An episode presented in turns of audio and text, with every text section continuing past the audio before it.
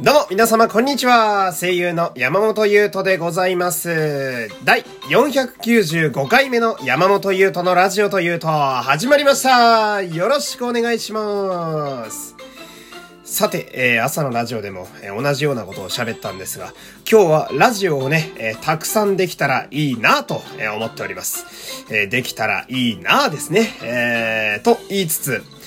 願望ではあるんですが、実は台本はすでに用意できております。えーあとは私がどれぐらい喋れるかという話ですね。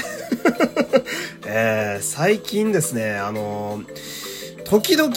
まあそれこそ声優とかのオーディションがめっちゃ重なる、すごいね、あのありがたい時期とかがあると、まあこういうのあるんですけど、なんかね、顎の噛み合わせのあたり、あ口の奥と言いますか、歯のない、なんかこう空間があるじゃないですか。両手で押すとちょっと空洞になってるようなとこ。この辺が最近ちょっと筋肉痛みたいな痛みがあって、顎いかれるんちゃうかと思う時があるんですけどね。多分、ラジオやりすぎですね。あー、まあまあまあでも、話してね、えー誰かに聞いてもらうのは私としては嬉しいことなんでね。まあ楽しくやっていきたいと思うんですけれども、えーひとまずですね、えー今回やってる今、この回、えーこの回とは別にですね、昨日の生配信の、まあ、アフタートーク的な、えー部分、そして、まあ、読めなかったお便りが読めたらいいなっていうこと。そして、次回の生配信の、えー、まあ、こう予告というか、えー、それプラス、新しい地上波ラジオのオーディションが始まってるよっていう、このいろんなことを詰め込んだ回がですね、これとは別に、えー、やる予定でございます。えー、今喋りながらね、12分でまとまる気が全くしてないんですけれども。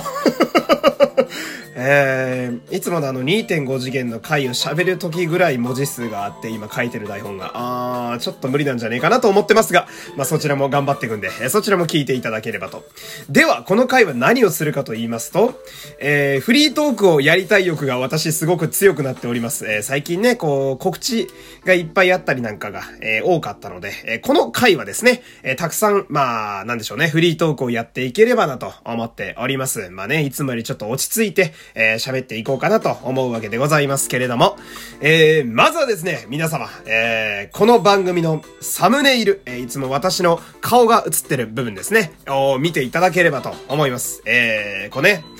ラジオなのに目を使わせるというね、え B 級トークで、え始まっておりますけれども。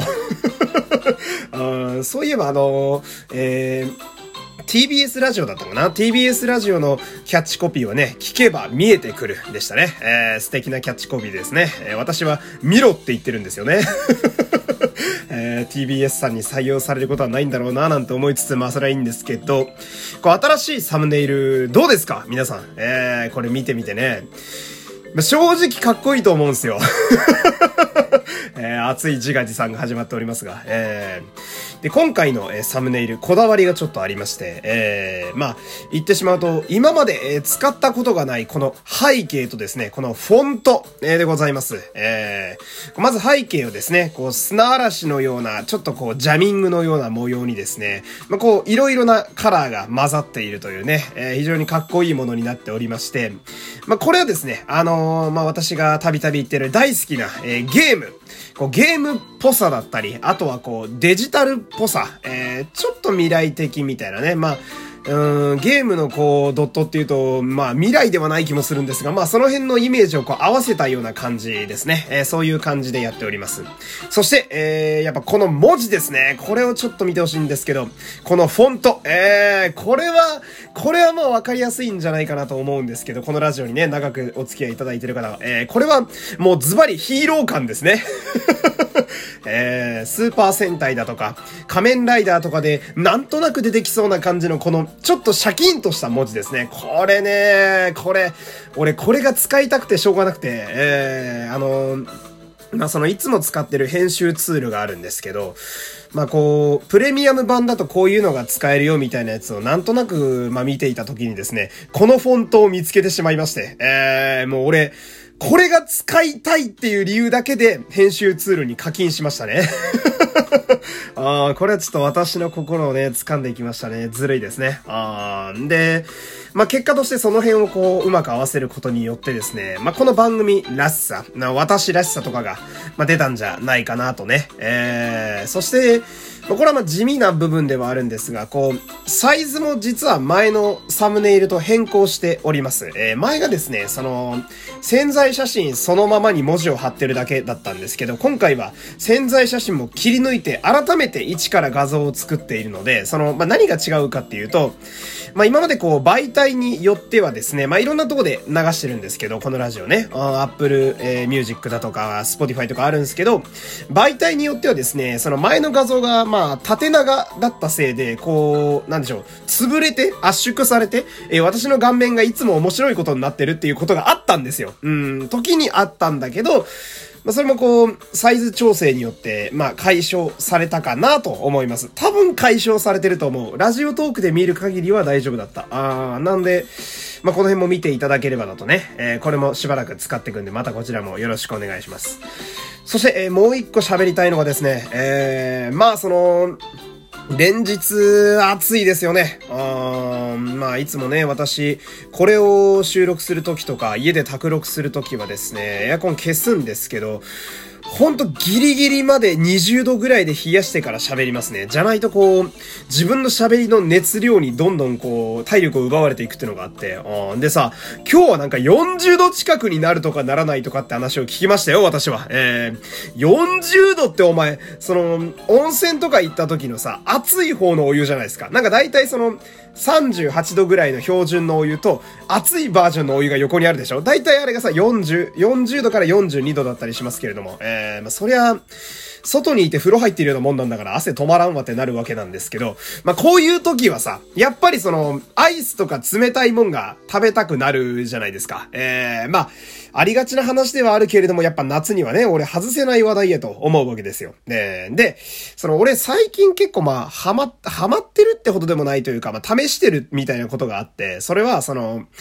いろいろなものをですね、凍らせて食べてみようかなっていうのをやってるんですよ。えー、まあ本当に、まあうちにあるのは、えー、一人暮らし用のすごい標準的な冷,、えー、冷蔵庫ですけど、そこの冷凍庫に、えー、食べ物ぶち込んで、まあどうなるかなっていうのをやってるんですけど、まあ、いろいろ試した結果ですね、今のところ、まあ、ダントツで当たりは、えー、バナナと、えー、チョコミント蒸しケーキですね。えー、まあ、まずチョコミント蒸しケーキがですね、あの、まあ、以前朝ラジオでも喋って、紹介したことあるんで、そっちも皆さん聞いてほしいんですけど、あの